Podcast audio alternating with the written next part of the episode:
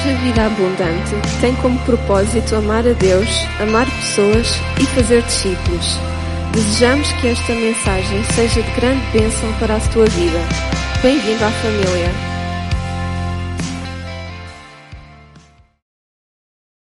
Glória a Deus. Quem é que trouxe Bíblia? Na igreja nós usamos a Bíblia. Então vou convidar os irmãos a abrir a palavra de Deus em 1 de Pedro, capítulo 3. E durante este este tempo não sei se já passou um mês ou não. Como eu tenho encorajado os irmãos a lermos a Bíblia todos os dias e até de uma forma a Bíblia toda devagarinho. Três capítulos por dia. Escolher um dia, se calhar ao fim de semana, ler quatro. E ao final de um ano, nós lemos a Bíblia toda. Mas também ter este propósito de morar num livro.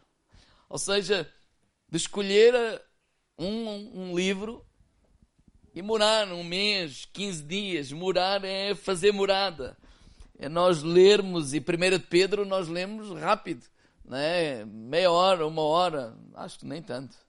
Né? Nós lemos e ler todos os dias, e todos os dias o mesmo, mas vamos ler todos os dias a mesma coisa, digo, irmão lá, todos os dias.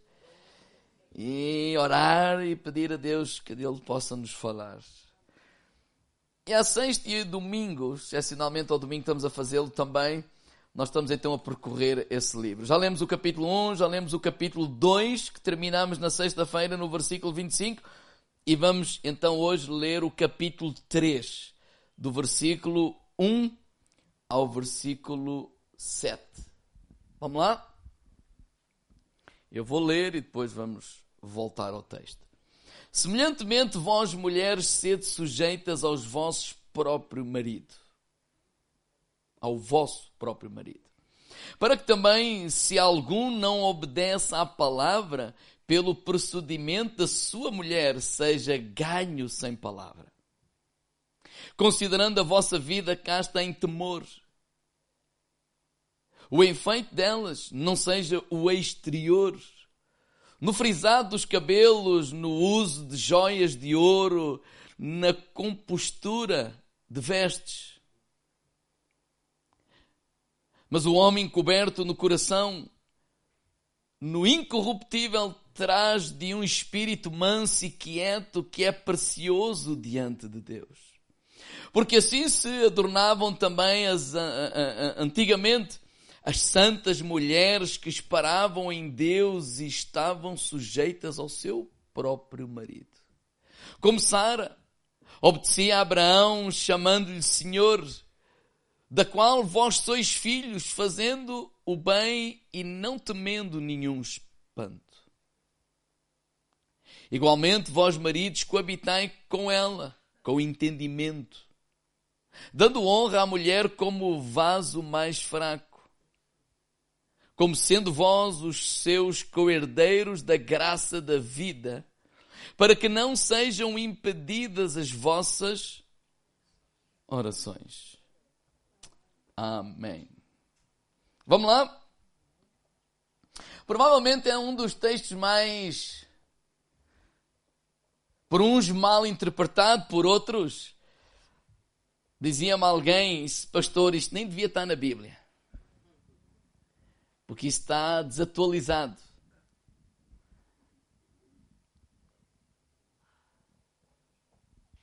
Provavelmente é alguns textos que hum, Muitos acham que não faz sentido para os dias de hoje.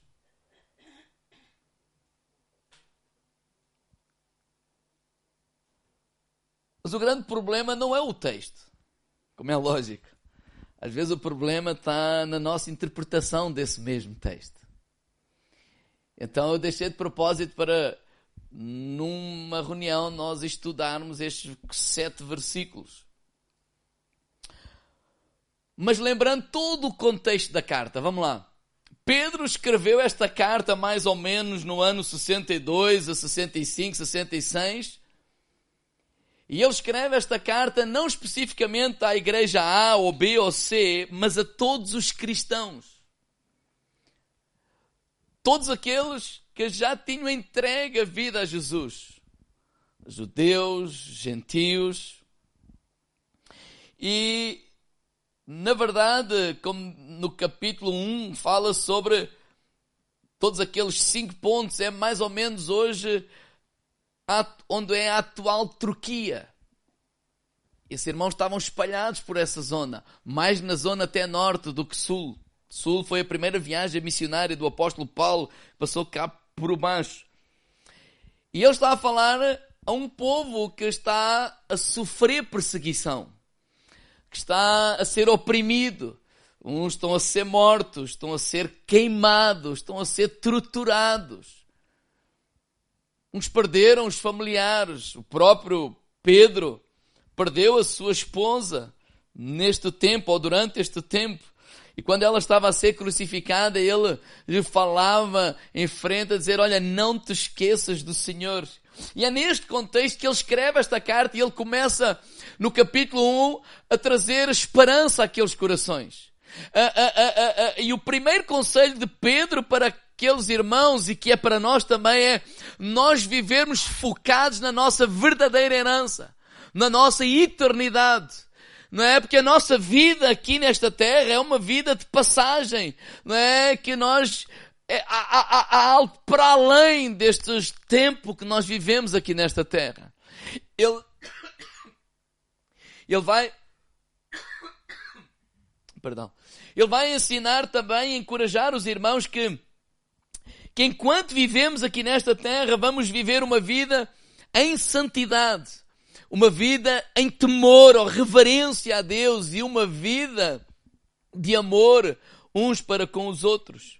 E é nesse contexto que ele fala o porquê. Porque nós cristãos, nós temos uma marca, ou por onde passamos deixamos uma marca. E a marca que nós fala, vimos é o bom testemunho. E o bom testemunho não está em colar um peixinho na traseira do nosso carro. Um bom testemunho não está em dizer Deus ama-te. E não tem problema nenhum, nada disso, mas Ele está a falar na nossa vida, na nossa maneira de viver, na nossa maneira de se comportar, mesmo diante das maiores adversidades. E aí Ele dá um conselho. Olha, vamos ser submissos às autoridades que Deus instituiu.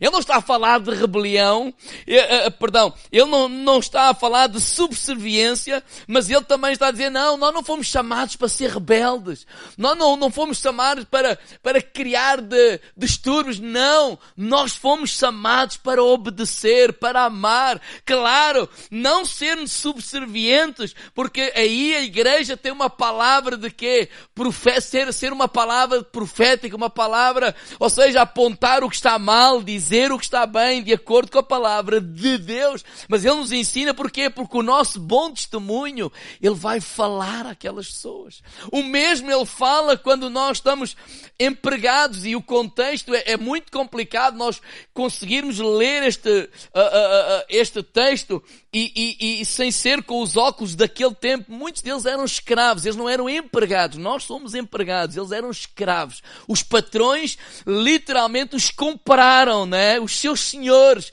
Então ele está dizer, olha, mesmo aqueles que são menos bons e são maus, olha, vamos obedecer. Obedecer no sentido para que o nosso bom testemunho fale aos corações deles. E neste contexto, Neste contexto de perseguição, ele vai trazer uma instrução como um casal cristão pode ter um relacionamento, digo ao lado, saudável. Está bonito ou não? Não fui eu que fiz. e até ele diz assim: semelhantemente, vós, mulheres. Semelhantemente significa o quê? Que tudo aquilo que está para trás, que é verdade. Tudo aquilo que foi instrução, foi conselho, é para nós também. O, o, o, o, o coração, o porquê, a atitude é a mesma agora quando ele vai falar para as mulheres. Então ele fala aqui deste assunto da submissão, não é? Ele fala aqui deste assunto do relacionamento entre marido e mulher. Então, vamos lá. Versículo 1 ele diz: Semelhantemente, não é? Vós, mulheres, sede sujeitas ao vosso próprio marido. Não é? Ou seja, de igual forma, Deus não tem dois pesos e duas medidas. Então, o primeiro problema é qual é o nosso entendimento de sujeição. Porque às vezes nós estamos a falar a mesma coisa, mas não estamos a pensar da mesma forma. É, às vezes estamos a dizer, não, não, não, sim, sim, é isso. Não, não, o homem é o cabeça do lar. Sim, sim, não, não claro que sim. Ou seja, estamos duas pessoas a dizer a mesma coisa. Mas com um entendimento completamente distante um do outro. Então eu gostaria de, nesta primeira parte, dizer o que é que não é submissão. O que é que não é sujeição? O que é que Pedro não está a falar? Primeiro, submissão não é inferioridade. Não é. Por exemplo, eu vou ler, citar, 1 Coríntios 11, 3. Mas quero que saibais que Cristo é o cabeça de todo o varão, e o varão a cabeça da mulher, e Deus a cabeça de Cristo.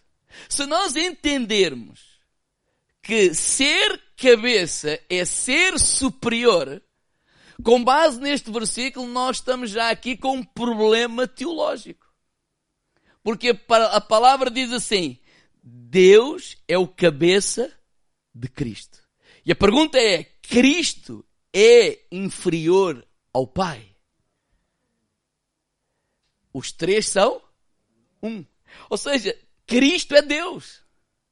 O Espírito Santo é Deus, os três são um, ou seja, a mesma essência, a mesma substância, co-igual, co-eterno. Então a questão de o homem ser o cabeça é uma questão de funcionalidade e não de superioridade.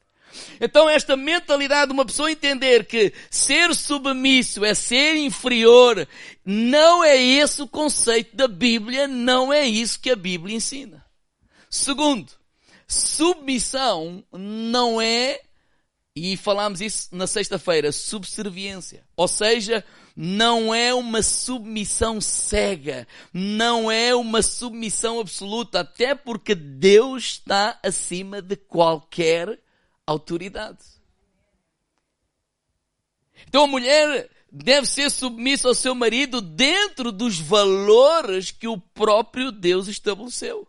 Como Pedro quando falou sobre o governo. O governo, a autoridade do país, ele tem um propósito. Segundo Pedro explicou, promover o bem e punir o mal. E quando assim não é, a igreja não é chamada para criar distúrbios, mas é chamada para apontar aquilo que está mal.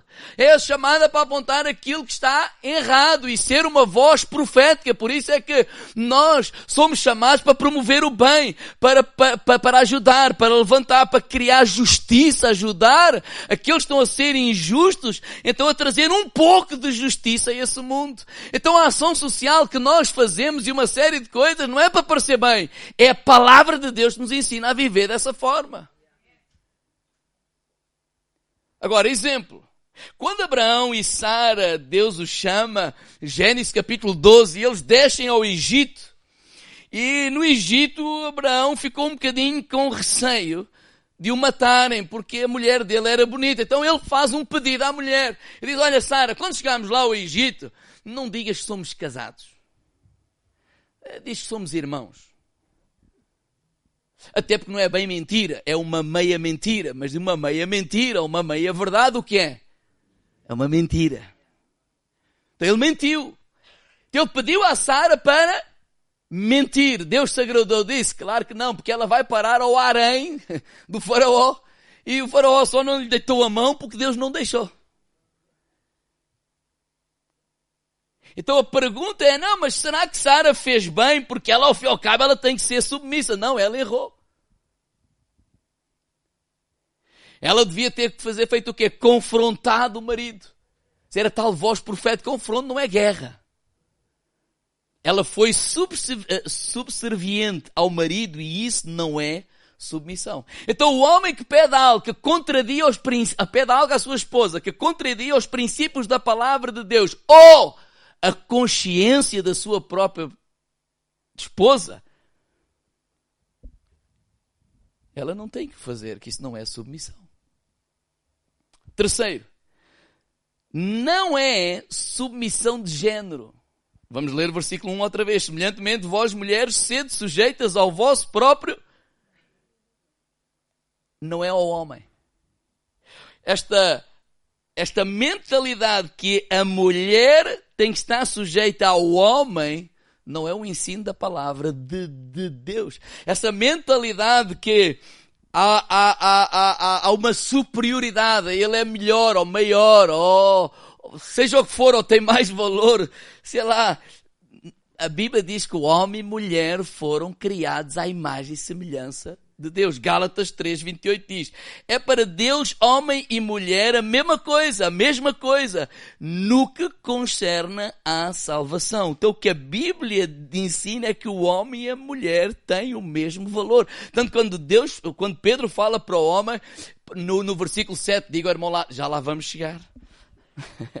Ele diz: Olha, vocês são co-herdeiros da mesma graça do nosso Senhor Jesus Cristo.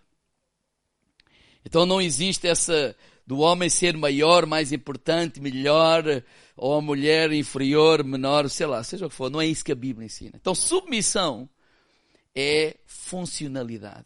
Ou seja, nada de superioridade ou inferioridade, e é por isso que nascem esses, esses extremos, não é? Os, o machismo ou o femininismo. Nenhuma dessas extremidades tem o apoio da palavra de Deus. A versão, o livro diz assim: quanto às esposas, aceitem a autoridade dos seus maridos. Tem a ver com entender os papéis no lar. Tem a ver com entendermos a liderança, tem a ver com entendermos e o que é que ele nos manda fazer? Respeito, ou seja, da mesma forma, aquela, aquela mesma mentalidade falámos sexta-feira em relação ao governo, em relação às autoridades, em relação ao respeitar, em relação ao orar, em relação, etc, etc. Ele está a dizer assim: olha, da mesma forma, esposas, é assim que nós devemos viver. Eu vou ler o, estes seis versículos na versão o livro. Quanto às esposas, aceitem a autoridade dos seus maridos. Porque se alguns recusarem ouvir a palavra do Senhor, serão ganhos pelo comportamento digno das suas mulheres. Ainda que sem palavras, considerando a vossa conduta pura, reverente, não estejam preocupadas quanto à beleza exterior, que consiste no arranjo dos cabelos, nas modas de vestuário ou no ouro.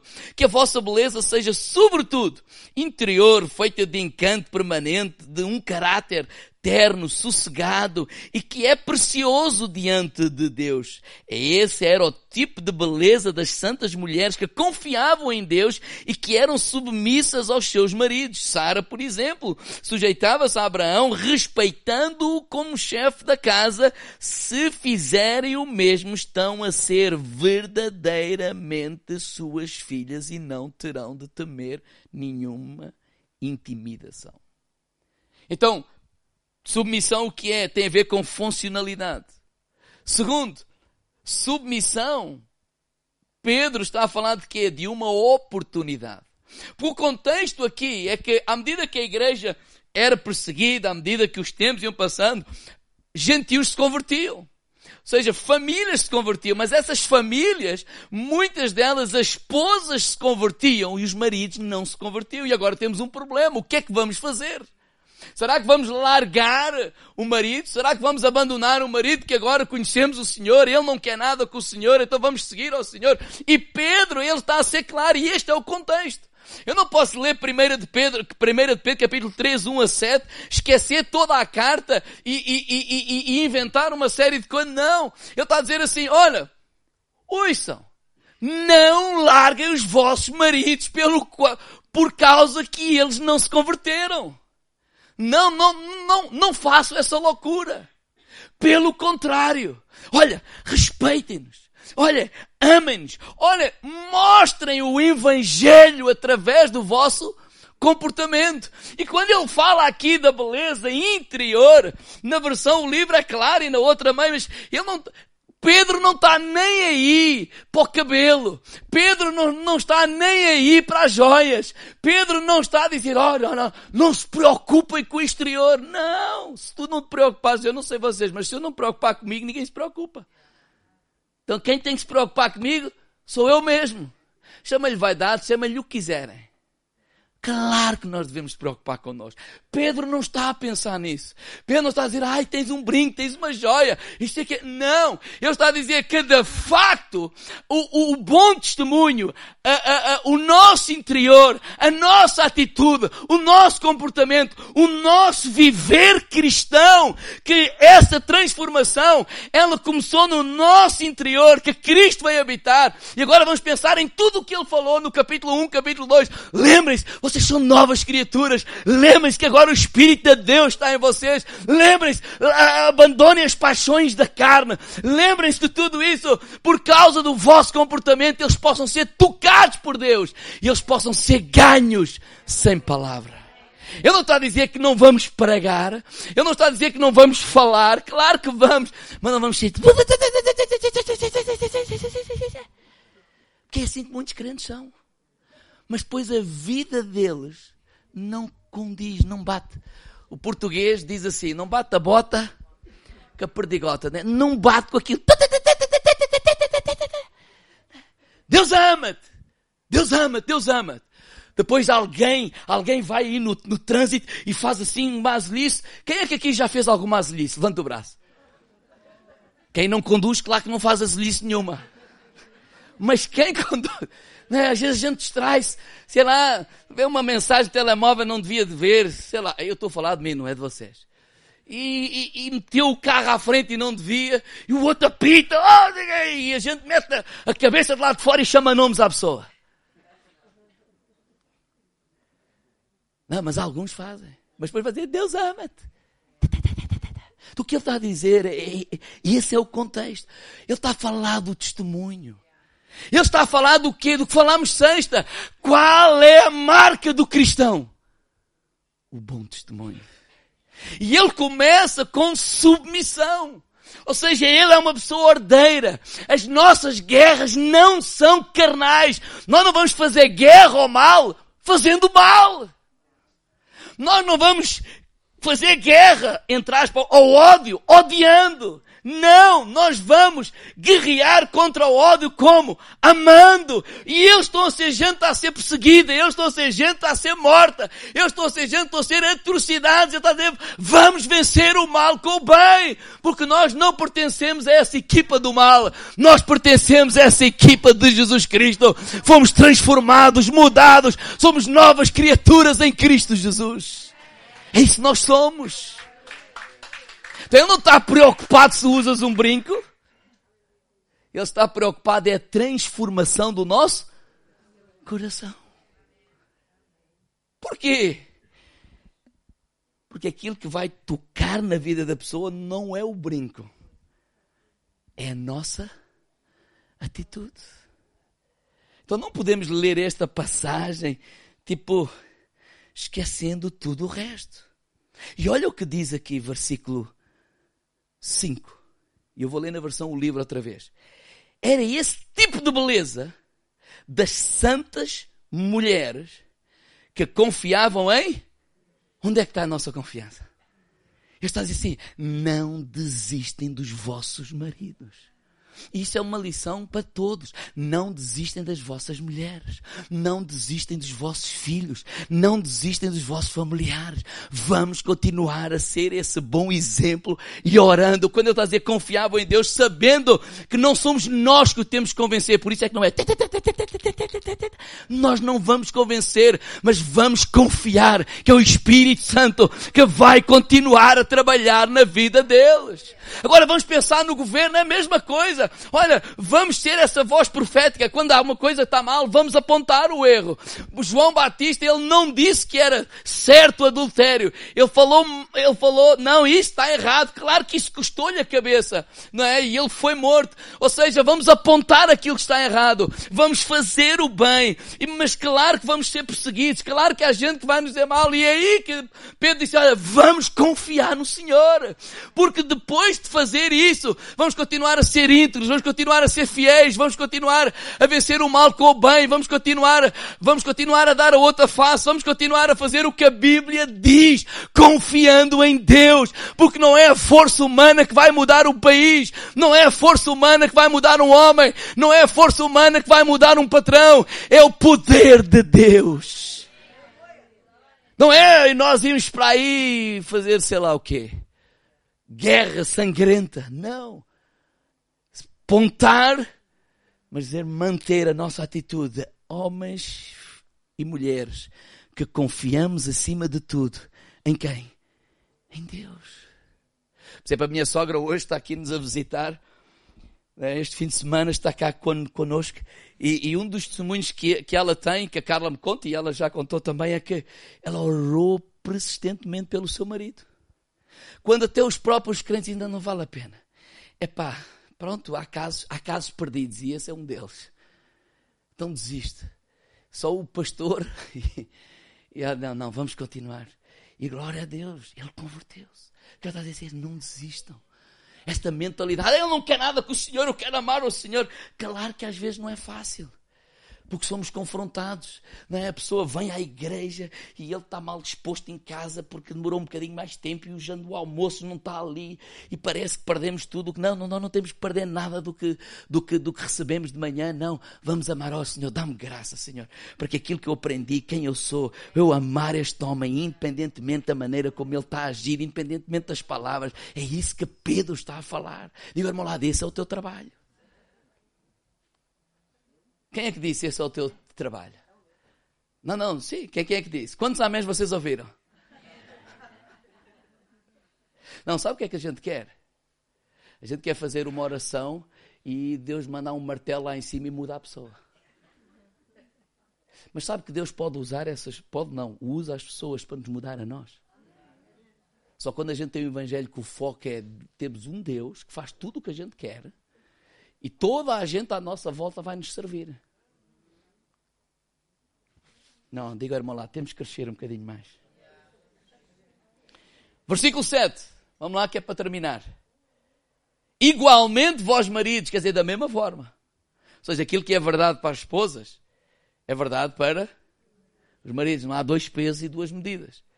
Vós, maridos, coabitai com ela com entendimento, dando honra à mulher, como vaso mais fraco, como sendo vós os seus coerdeiros da graça da vida, para que não sejam impedidas as vossas orações. Pedro está a dar aqui quatro conselhos aos homens. Quem é que está aqui que é homem? Então vai lá, pega numa caneta e no papel.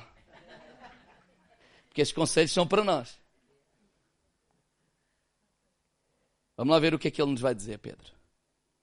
Primeiro ele diz assim: coabitai com ela. Noutra tradução na Bíblia, ao meio da revista atualizada, diz assim: Vivei a vida comum do lar. É o que está lá escrito. Se tiverem essa tradução, vocês veem aí. Ou seja, a palavra de Deus aqui está a falar em viver junto na mesma casa. E quando procuramos ali o grego, é, percebemos algo que é viver sexualmente juntos. Ou seja, este marido precisa de entender oh, perdão, entender não, atender às necessidades físicas da sua esposa. E lembrem-se qual é o tempo em que eles estão a viver. Lembrem-se qual é o tempo, como é que a mulher era vista, etc, etc. E ele está a dizer, olha, não, não, não, vocês têm uma responsabilidade. O vosso compromisso é com a vossa esposa. Então, não vamos falar hoje, mas se lermos outros exemplos, outros versículos percebemos quando lá Paulo diz, olha a mulher dê uh, uh, devido a benevolência ao marido, o marido à mulher, nós percebemos que está a falar de intimidade física um com o outro. Quando ele diz, olha o corpo da mulher não pertence à mulher, pertence ao marido, o corpo do marido, não era pronto, meu corpo, fazemos o que era. Não.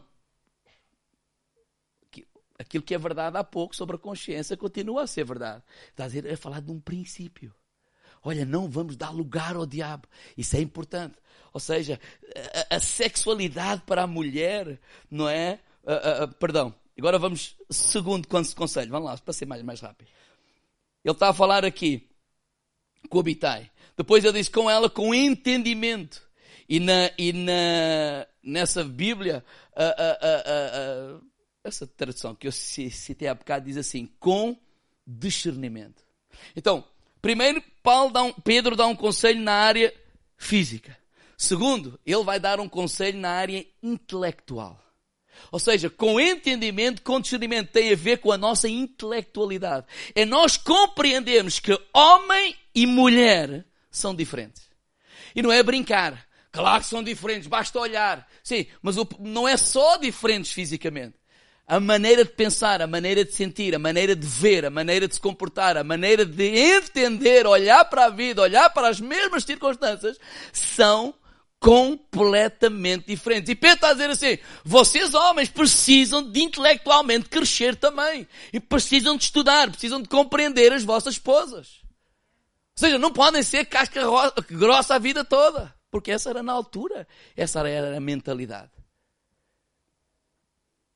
Por exemplo, a sexualidade para o homem é o ato sexual. A sexualidade para a mulher é o afeto. Um dia, li um livro que dizia assim, sexo começa na cozinha.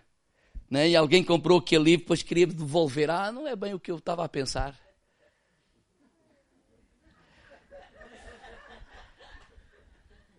Não estou a brincar. Isto foi em Caldas. Mas não é com nenhum que está lá agora, por isso posso falar. Sério. Porquê? Porque a mulher é diferente e tudo o que ele desenvolveu, e vocês sabem que é verdade. E o homem diz, pois a mulher também, isto aconteceu há oito horas ainda está assim. Não tem nada a ver com isso. Ou seja, o homem, ele é diferente, é o ato em si. A mulher, o ato é consequência de alguma coisa que, tenha, que vem acontecendo. Quando eu disse começa na cozinha, tem a ver com o trato, tem a ver com a maneira, tem a ver com a sensibilidade, tem a ver com uma série de coisas. E que a disposição. Ele não está a falar de hipocrisia. Ele não está a falar disso. Ele está a falar de nós entendermos e percebermos que nós somos diferentes. Terceiro aspecto. Dando honra à mulher como vaso mais fraco. Esta é a tradução que está aqui, que eu usei. Mas na Almeida Revista Atualizada diz como vaso mais frágil. E nós temos que perceber, podem ver, que o contexto na altura, a mulher era desconsiderada a mulher não era contada. Então a mulher era tratada como qualquer coisa, nem bem como qualquer coisa. Até às vezes como algo, algo descartável. Olha, não serve esta gente, pronto. Uma série de coisas. Já no tempo de Jesus era assim. Então, vaso mais frágil ou fraco. Vamos fazer aqui dois exercícios. Aqueles têm a mentalidade, e sem coisas sérias, que a mulher é mais fraca. Vamos fazer aqui duas, dois exercícios. Coisas sérias. Será que ela é mais fraca, frágil, do ponto de vista sexual? Não quer que ninguém responda. Pensem.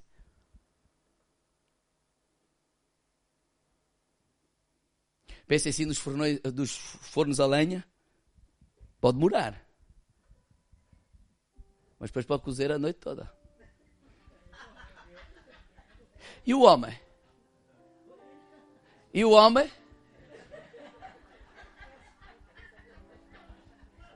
Eu disse para não brincar coisas sérias. O homem, alguns têm assim, assim. O... Então, este está resolvido. Vamos ver outro. Será que é mais frágil, fraco ou frágil do ponto de vista de suportar a dor, por exemplo, em relação ao sofrimento? Quem é que tem filhos homens e filhos mulheres? Quem é que já percebeu a diferença? Um dia ouvi alguém dizer assim: o homem, a dor ainda vem à esquina, já ele está a gemer. É ou não é? Ainda vem lá longe. Já estou a dizer, ai, ai, ai, ai, ai, que vai me apanhar. Mas a brincar para dizer assim, aonde é que aquela mulher é mais fraca? Ou frágil? Frágil ainda nos ajuda. Agora, fraco, esta pessoa aqui, não faz sentido. A mulher está com dores. Ainda ouve os filhos, vestes, faz o jantar, faz, o homem está a pensar, ter dor, já não faz mais nada.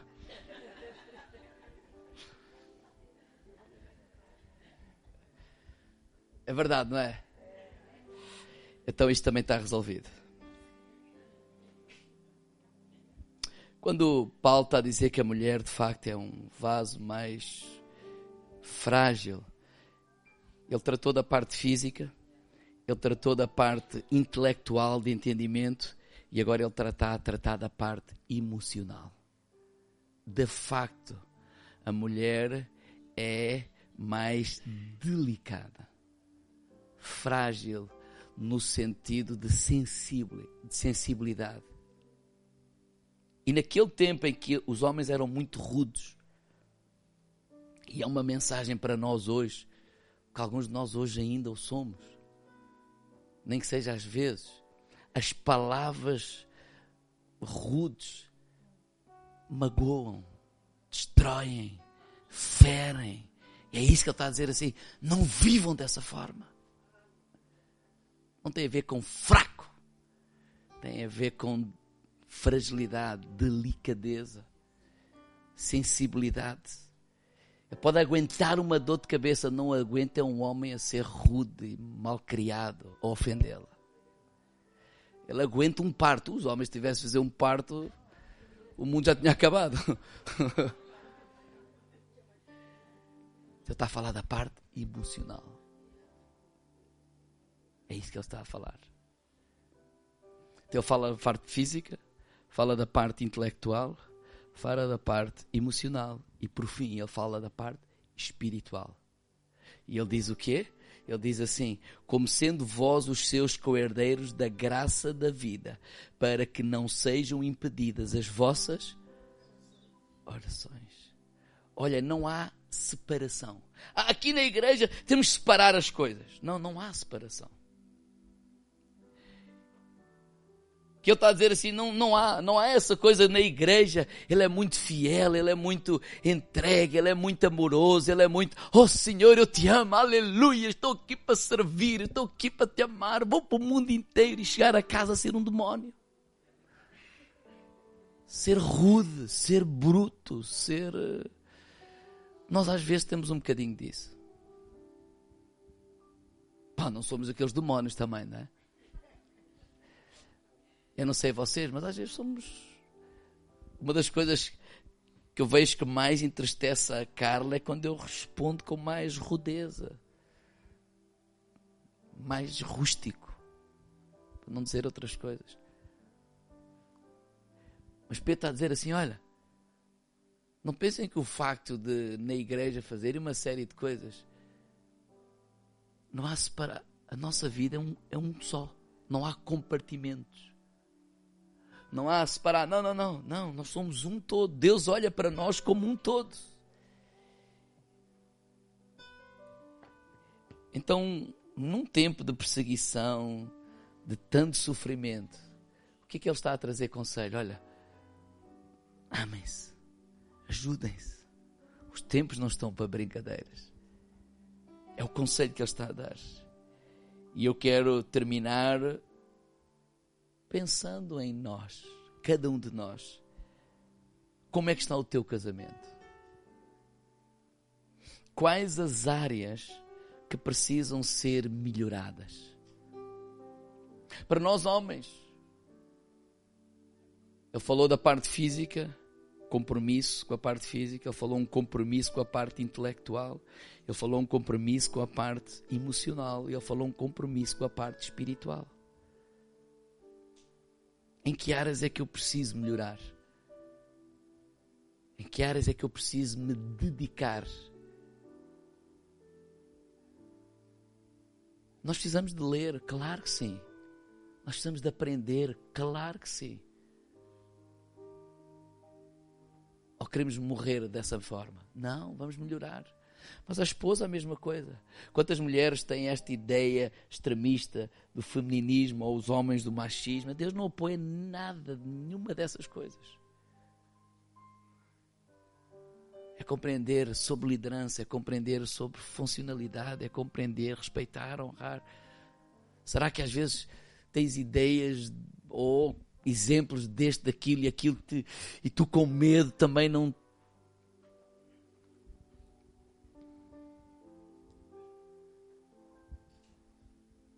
às vezes incomoda-me estar a filmar. Mas lá vai. Sabe que uma das coisas que para mim hoje sei distinguir bem a diferença entre uma mulher que nos honra e nos estima e uma mulher que não faz isso?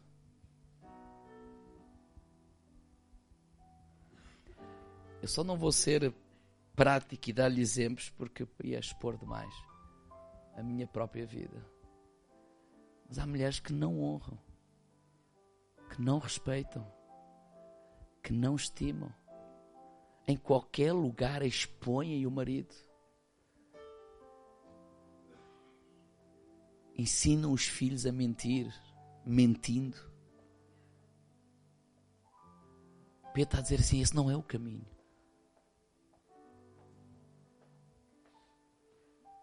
Eu sou independente. Somos. E? que é isso? Uma série de ideias. Tu não deixes aqui como os homens, uma série de ideias. Cuidado, rédea curta. Tudo isso é muito popular, mas nada disso tem respaldo na palavra de Deus.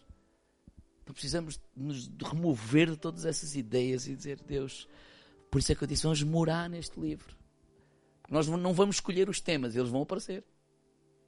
Mas diz Espírito Santo, dá-nos sabedoria. Eu hoje, não é para cara estar aqui, eu sinto uma pessoa muito respeitada e muito. Eu nunca lhe pedi isso e, não, e, e isso não tem nada a ver. Ela faz o que quer da vida, veste o que quer, etc. Mas há é melhor não dar exemplos. Ninguém tem nada a ver com isso. Mas às vezes há umas ideias tão, tão erradas, tão estapafúrdias, tão.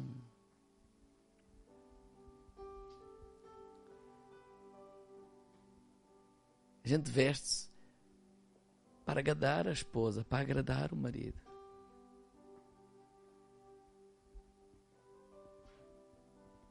Ou é para os outros? Há coisas tão naturais, tão normais, quando as coisas. Nós não somos perfeitos, não é nada disso. Mas vamos pensar. Quais as ideias que às vezes e medos que eu tenho, que são ideias pré-concebidas deste mundo e que nada têm a ver com a palavra de Deus. E vamos pedir ajuda a Deus. Irmãos, tu não és aquilo que tu ouves. Tu não és aquilo que tu falas. Tu não és aquilo que tu sentes. Tu não és aquilo que tu prometes. Tu és aquilo que tu fazes. Então, o nosso objetivo de estudar a Bíblia não é orgulho. Ah, eu sei o contexto de 102, 105 anos, sei que, o grego. É. O objetivo de estudar a Bíblia é só um: um aplicá-la, viver. Eu costumo muito quando peço a Deus, Senhor, ajuda-me a entender, porque o meu coração está disponível para praticar. Esse é o propósito. É isso que eu quero encorajar a cada um de nós. Vamos ficar de pé?